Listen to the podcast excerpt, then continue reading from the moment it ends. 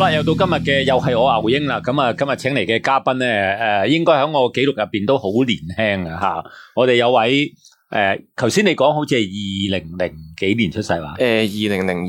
零零二年嘅跑手啊，陳振榮 Vincent 你好，大家各位聽眾，大家好。係啦，我喂係你有啲來頭噶、喎。冇冇冇來頭吓，我係唔好咁謙虛喎。通常後生都唔謙虛嘅，但係你又好特別，就一上嚟就已經有鞠躬啊，又成啊，好謙虛啊，應該啊啲好嘅，謙虛啲好。咁通常呢啲都係有少少服喎， 係嘛唔好嘅唔好嘅。 ？OK。啊，Vincent 咧就係、長跑男團嘅成員啦，嚇、咁長跑男團有個英文名係嘛係我哋叫 Team Solo，我哋嗰條 team 叫做？Team Solo 嚇、最年輕個成員诶，係我係暫時係，啊，可能未來有啲更加年輕誒、嘅哦年青更加跑手啊再 welcome 一啲年輕係我啲哋嘅。好歡迎有幾家有好 potential，好想繼續發展落去嘅跑手一齊 Team Solo 一齊發展嘅誒、我哋。由後生開始練啦，啊好似你咁诶，我我哋都有啲廿五、廿六都有嘅，係即係黃啟樂嗰啲有。大鑊啦，廿五廿六，頭先聽你個語氣好似係已經係唔係唔有係嗰啲都好老噶啦。黃金年齡嚟嘅都係 O K，喂，咁啊，要講講你嘅成績啦，俾我哋旁邊嘅聽眾理理解下啦。 係诶十公里诶呃十公里就係上年渣打嘅三十三分零九嘅。零九，喂，五千米你跑好多場地賽喎，下五千都有兩場都係十六分內，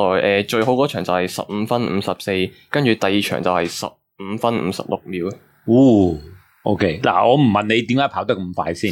吓，咁啊，但係你有個愛好啊，叫就叫做學生運動員，係係係啦，咁點解要揾你嚟上嚟咧？咁啊，要想俾多啲旁邊嘅聽眾啦，嗯或者一啲家長而家面對緊佢哋嘅唔用小朋友啦，佢哋嘅仔仔女女啦，咁啊啱啱又要面對 DSE 啦，吓咁啊好多時候咧，其實我哋見到可能你身邊都唔少噶啦。嗯係诶、其實十五六歲都好有 potential 嘅，係啊係，中學嗰陣已經都開始好多出類拔萃嘅學生都喺運動方面都好好嘅表現已經。但係跟住唔見咗啦。诶、有可能有五六成咯，可能七成都唔見咗添，之後都因係為啊唔同嘅壓力原因。咁啊，大部分都話因為要準備 E DSE 啦。係啊，DSE 同埋可能佢哋誒細個嘅時候接受嘅訓練太多，可能已經麻木咗，已經唔知道練嚟做啲咩，所以就決定放棄咗。啊，你其實都講得啱喎，即係有好多咧，其實好細個六七歲啊、十歲八歲咧，就啲爸爸媽咪咧就成日都鼓勵佢哋做運動，我用鼓勵呢個字因啊。為多數佢哋阿爸媽都係運動員，所以都希望自己個仔有更加好嘅成績，所以就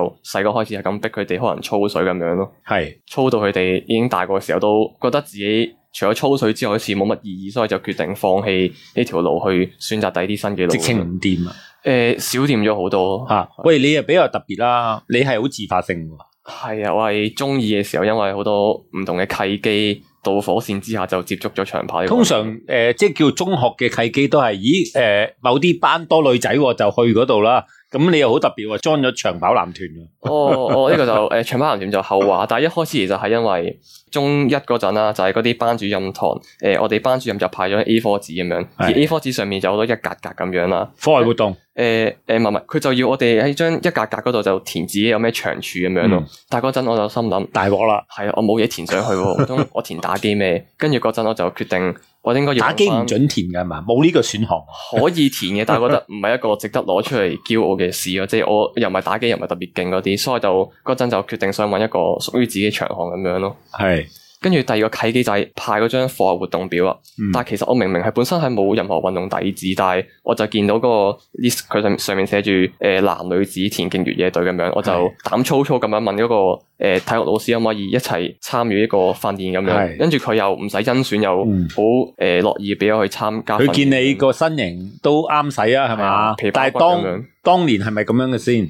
一樣噶啦，都係啊咁樣皮包佢黑黑咗咗，而家黑咗， 係啊，咁嘅身形肯定踢你入選啦，係嘛？啊，可能因為都唔夠人，所以一齊一齊跑下。你唔好咁講嗱，即係我覺得你身形就真係一個。長啊誒跑係骨骼係一個誒跑步嘅，係係嚇，唔單止長跑嘅，就係我諗誒而家響你嘅年齡就係中距離啦，即係我當嗯五千米都算係中距離啦，係嘛？啊，都短嘅都係咯，就係咁啦。喂，咁啊調翻轉諗啦，就係話喂，其實你而家個速度咁嘅年齡啦，嗯。嚇咁嘅成績啦，其實即係仲有好多進步空間喎，可以。當然大把添啊，係係啦，即係如果十 K 係咪即係定到 under 三十分都可以諗咧？都會係中期嘅目標啊。啊，即係呢個係因為響誒、诶、我有時睇嗰啲新聞啦，其實喺日本有好多大學，即係大把人都係 under 三十分。诶，中學已經有添啦，已經係啊，吓、咁你而家咁後生，仲有排玩喎，都希望係啊，希望捱到落去。只腳未受傷嘅話，都唔好用捱啦。喂，但係你又好特別咧，诶、個分別就係你係自發性去訓練嘅， 嗯。嗯嗯，係。吓咁同埋你個跑齡唔算耐係嘛，誒即係係啊唔你有錯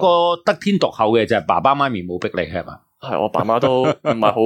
好理我咁樣，即係佢會好放縱俾我去試唔同嘅嘢咯。佢哋都唔會好多嘢阻止咁樣。但係鼓勵嘅诶、呃應該係佢哋應該鼓勵嘅，我相係信。啦， 相信啊因為有少少猶 豫。因為我哋诶、即係我同屋企人溝通方法其實都唔係好算好親密咁樣，即係可能我中學揀科，其實我都冇問過佢哋。其實 even 係我大學想讀咩科，其實我都冇問過佢哋意見，都係我自己想讀體育呢科，跟住就係我揀完，即係我成功讀到呢科先同佢哋講咁樣咯。嗯，嗱，咁你又揀啱咗啦，即係揀啱咗意思係咩咧？即係第一，原來你個诶、呃体格啦、體質啦都好適合個性格诶都啊玩啱長跑啦，係性格同你傾咁耐，根本上就係一個跑仔跑人嚟啦，靠啲耐性嗰啲培養出嚟咁樣。係啦。喂，咁啊，诶、其實十零歲即係叫由十四歲到二十歲啦，咁诶個速度跑到呢個啦，喺個訓練量係咪都好大咧？嗯，我會話可能近期即係呢一兩年，我會更加專注喺跑步嘅時候，就會發覺其實跑量即係可能里數其實都一定需要帶翻啲先可以冇做。冇天才波呢樣嘢？诶、我冇啊，我係誒靠後天咯，其實跑步個好處就係其實诶冇乜天才波嘅，其係實係真係要後天。係真係要靠日積月累嘅訓練去慢慢培養出嚟 嘅。喂，但係你咁後生點培養到出嚟咧？诶、嗯後生都係诶，俾、啲耐性我都係最緊要。 O、k 喂，咁啊，點解會咁問咧？我如果睇啲文獻啦，睇啲書啦，诶、十五六歲到二十歲，而要通過一個大嘅訓練量咧，係好易受傷，同埋個低潮好容易出現嘅。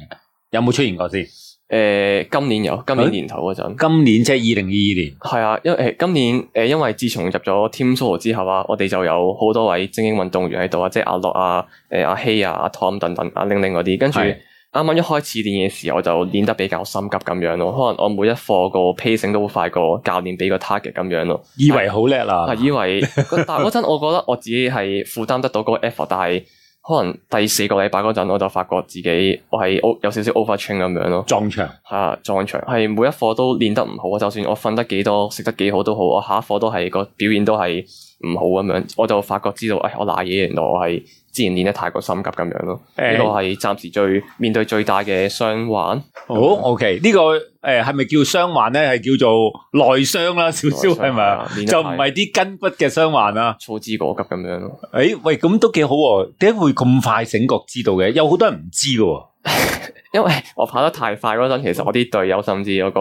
我哋個經理人咧，佢都叫我跑慢啲啊，跑慢啲。唔係嘅，我哋好快就會傷，你會好快 overtrain 咁樣咯。雖然佢哋已經係咁提我，但係其實我都冇 realise 到我自己有呢個情況出現，覺得自己頂到，跟住最尾就同佢哋傾一傾，發覺啊，原來我真係 overtrain 咁樣。 overtrain 咗係啊，咦，咁喂，咁都好啊！原來團練有呢個好處嘅，係大家可以觀察得到。即係如果唔係團練，咧，你未必發覺到啊。係啊係啊，吓，以為咦自己個底係咪唔適合跑步咧？直接放棄咗添。吓，咁原來就好快地一個月咧就知道 overtrain 啦。係啊，但係其實到而家狀態都係大上大落咁樣咯。吓、喂，但系發覺 overtrain 咗啦，嗯點樣去 recover 先？都要誒長條路好長喎。係啊，即係我哋隊友阿希佢都佢喺渣打之後，其實都經歷咗差唔多半年嘅嘅 overtrain 嗰啲問題。重整，诶、唯一嘅方法其實都係第一就係唔好練得咁急先啦。嗯，第二就係我哋由慢跑開始慢慢練翻起咁樣咯。係飲食係咪都好重要咧？诶、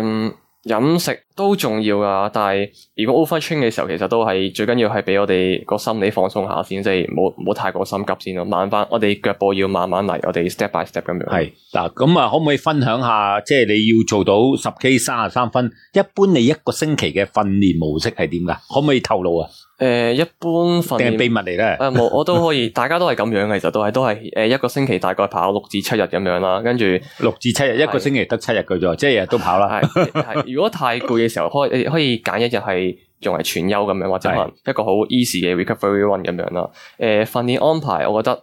誒最值得推介，其實我覺得係所有嘅跑手應該每一個禮拜起碼至少有一次嘅重量訓練 weight training 嗰啲，嗯 OK 可能做一啲誒 squat 啊 deadlift 嗰啲，可以加強翻我哋全身嘅肌肉啊，可能係我哋下身肌肉都要誒加強翻。跟住跑步方面就誒一個禮拜可能有誒兩課嘅強度課，再加一課長課咁樣咯。嗱，後生就有個好處啦，你可以孭到兩課嘅強課係嘛？誒都係可能一四咁樣咯，或者二五咁樣咯。啊，跟住就每日大概可能朝早晏晝一課咁樣咯。一日跑幾多 K 度啊？誒、如果除翻開可能二十左右，under 二十咯。哦，即係起碼都十五到二十噶啦。啊，係啊，即係一個禮拜最好有一百二十左右咯，哇，你跑十 K 啫喎，為咗準備。都都需要噶，因為其實誒五千十 K，即係如果你跑五千十 K 距離嘅話，咁一百二十嘅里數都差唔多。如果跑全馬嗰啲，其實一百六十都都係正常嘅啫。哇，都好大食喎。係啊，所以其實都用好多時間擺落去訓練嗰度嗰度。哇，要食呢個量咧，如果你個飲食唔有啲秘方咧，撐唔住噶。誒、呃秘方其實我哋耐力性項目都係食翻多啲嘅碳水，同埋最重要係我哋嘅 protein 都要足夠，因為 protein 係幫我哋修補翻肌肉，係啊係幫我哋 recovery，同埋幫我哋嘅肌肉去 build up 更加多咁樣，所以其實都係均衡飲食咯，同埋食多啲。誒、就係有煎炸嘢唔好食啫。都係啊，嗰啲盡量即係可能食雞就去咗塊皮咁樣咯。我會係，哇，廿歲去孭一個咁重嘅訓練量咧，其實都诶呢、個唔係叫學生運動員啦，呢、個叫職業運動 員，誒呃心態上會會當係全職咁樣嘅， 係啊但即事實係上都係等於學全生職噶咯喎。都有能力做到就想試下做咯。嗱，點解會咁問咧？其實頭先你講诶、誒有一番说話嚟，我我觉得你講得好好啊，我講唔到出嚟嘅。诶、做一個運動員咧，嗯其實就唔係一份工嚟嘅，係啊，係根本上就全日都係運動員嘅係啊。啊。喂，個感受係點先？誒、呃覺得因為做運動其實就唔係好似平時打工咁樣，我哋誒九點就準時翻工，七點就夜晚收工咁樣，而係一個運動員係一個生活態度咁樣咯。即係我哋練習嘅時候，當然係一個運動員啦，但係可能我哋平時嘅飲食，你會選擇咩嘅飲食方式，都係決定於你嘅運動表現啦。可能夜晚有個有個酒醉嘅會嘅時候，咁你係咪真係要去咧？身為一個運動員，係咪可以係 off season 嘅時候先做咧？可能你夜晚嘅時候會唔會又捱夜咁樣？但係你捱夜嘅話，又會影響第二日嘅訓練。所以其實做運動員係一個二四七嘅運動咁樣咯。所以每一刻都要 take care，係要知道自己係運動員應該要做啲咩，唔應該做啲咩咁樣咯。你呢個係自己體會翻嚟嘅。係啊，即定係人哋教你講唔係，我自唔係 自己通常跑步嘅時候，就係會有好多同自己對話嘅時間咁樣咯，就會自己發覺下其實運動員到底係一個咩嘅身份咁樣咯。嗱，頭先有一個 term 就好嘅，二四七，即係一個星期七日，係啊，每每日廿四小時，係啊，其實都係做緊運動員，係冇錯冇係啦，啊錯，就唔係一份工啊。但係嗱，即係诶，头先都诶、呃有個話題我哋傾開啦，咁啊傾開就係話發覺，喂，因為都好可惜嘅，除咗跑步之外咧，其實三鐵啊、單車咧，我哋見到有好多十六七歲前都 potential 好好嘅，嗯啊，哇，應該都係明日之星嚟嘅，但係唔知點解突然間唔見咗。嗯唔見咗之後就係、哎原來誒佢、要去專注讀書、嗯專注考試或者要入大學咁樣啦，一堆嘅原因啦，就誒、通常呢啲都係外在壓力，再加埋內在都有嗯自己以為自己醒咗啦嚇，咁啊誒唔見咗啦咁樣嚇，咁啊而你好特別喎，你就可以過到呢個關口喎，啊，仲而家係入咗中文大學係係醫誒學運係係體育運動科學係運動科學系係嚇，咁啊條路係都一路都好光明嘅。誒，暫時叫做暢順咯，都個目標都算正軌嘅都係。系啦，喂，由你自身去講最好噶啦。其實放棄運動唔係一個選項嚟嘅，啊，即係你亦都可以诶专、專注於運動啦，亦都可以喺學業嗰度入到 CU 啦，嗯，啊，喂，其實當中嗰個分配時間或者平衡係點？我覺得即係我可能誒、呃中學嘅時候，雖然我會叫自己做學生運動員，但係其實我覺得都係以一個學生為重心先，因為誒、呃、讀到大學嘅時候，可能都有一個穩定啲嘅將來咁樣。但係我覺得最重要係即係學生運動，其實始終都係學生為頭，我哋應該要注重翻我哋學生嘅事業為先咁樣咯。如果你覺得自己嘅誒運動表現其實係好出眾嘅時候，可能你家人甚至教練都贊成你嘅時候做全職運動員，即係好似張家朗嗰啲水平就中四輟學直接去咗做全職，咁我當然會好支持你直接放棄學生呢個身份去直接做全職，可能因為學生其實幾時做都得㗎嘛，可能你三十歲翻嚟做翻都得，但係運動員呢個黃金年齡係誒盡早做好啲咯。但係如果你覺得未去到嗰個好頂尖嘅 level 嘅時候，都係最好都係讀翻書先，即係考好個 DSE，跟住因為考完 DSE 都係一年半左右嘅時間之後，再重新 pick up 翻訓練，我覺得都係有足夠嘅時間可以從頭訓練咁樣咯。其實個感覺係運動係跟隨你一世嘅。誒係啊，其實就算你唔係運動，其實運動都可以帶俾我哋好多得着咯，即係健康方面都可以有個好好嘅獲益咁樣。嗱，诶、帶俾你咩得着，好難講嘅。不過咧，就而家我諗我哋旁邊嘅聽眾會聽得到咧，我哋面前呢位阿 Vincent 啦、吓咁啊，其實你係廿歲啫嘛，係係但係你頭先講嗰個體會嗰番说話咧，其實好多二十歲仔咧係講唔到出嚟，啊，啊，唔係由你去講係好過诶、誒即係唔同嘅專家或者成啊講啲咩，因為點解咧？二零零二年嘅我哋而家咁年青嘅面前呢位 Vincent 咧，其實你嘅體會係好深刻嘅啊！喂，咁有樣嘢就話你冇覺得好 upset 啦，或者唔開心啦，就係、其實我哋會見到有啲全職運動員啦，就算佢入到攞到政府資助，其實都好恩戚戚嘅啫。有有冇呢樣嘢令到你喂，其實係咪真係咁行咧？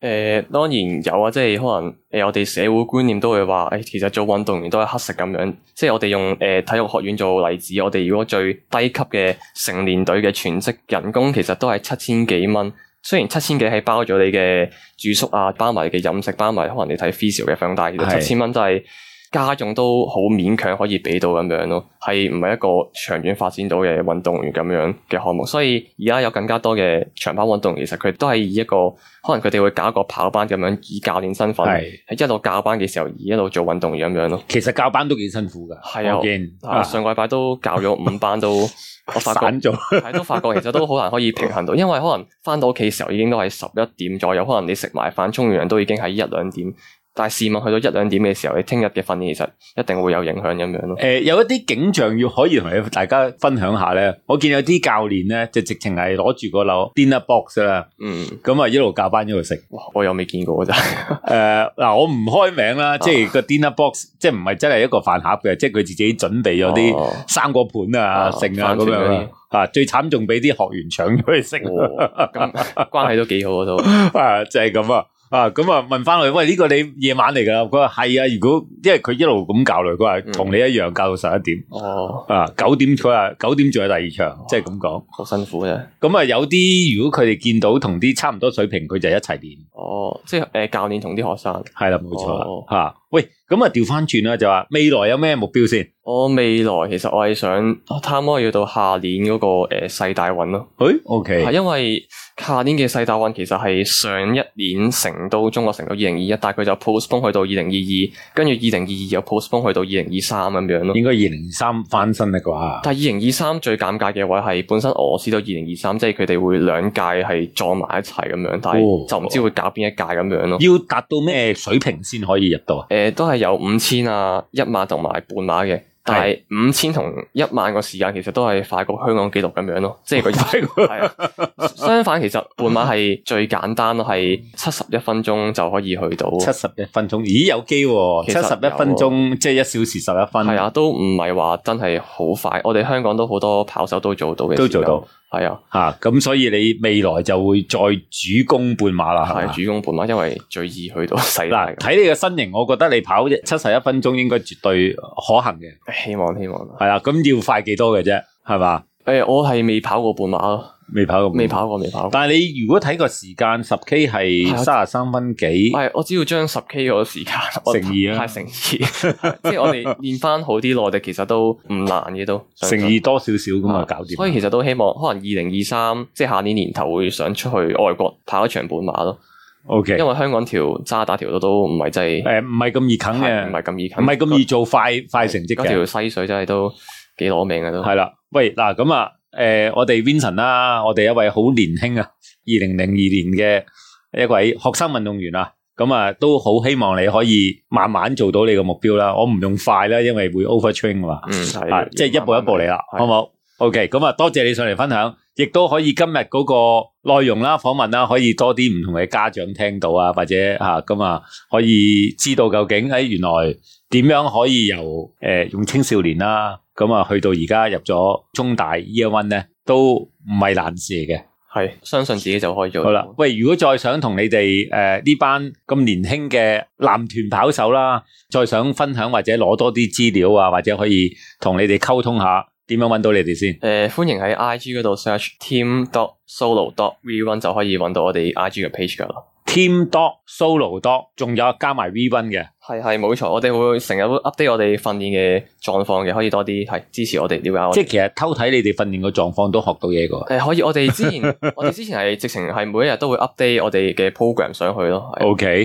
吓、咦，咁都可以大家分享喎，係大嘛？家可以一齊試係啦，下呢個課。咁如果有啲咩問題可以 PM 你哋，你哋都會覆啦。誒誒，當然歡迎 D M 我哋個 page 係，我好啦哋會有人專人覆翻嚟，我哋會。咁我哋記得大家都一齊支持我哋呢、個呢，我哋呢一班啊咁年輕嘅香港長跑男團啊，其實個個都好年輕嘅，唔係淨係你。大家心境都年輕嘅，好啦，OK，多謝晒你上嚟多。謝各位，多謝 OK 各位，多謝牛英。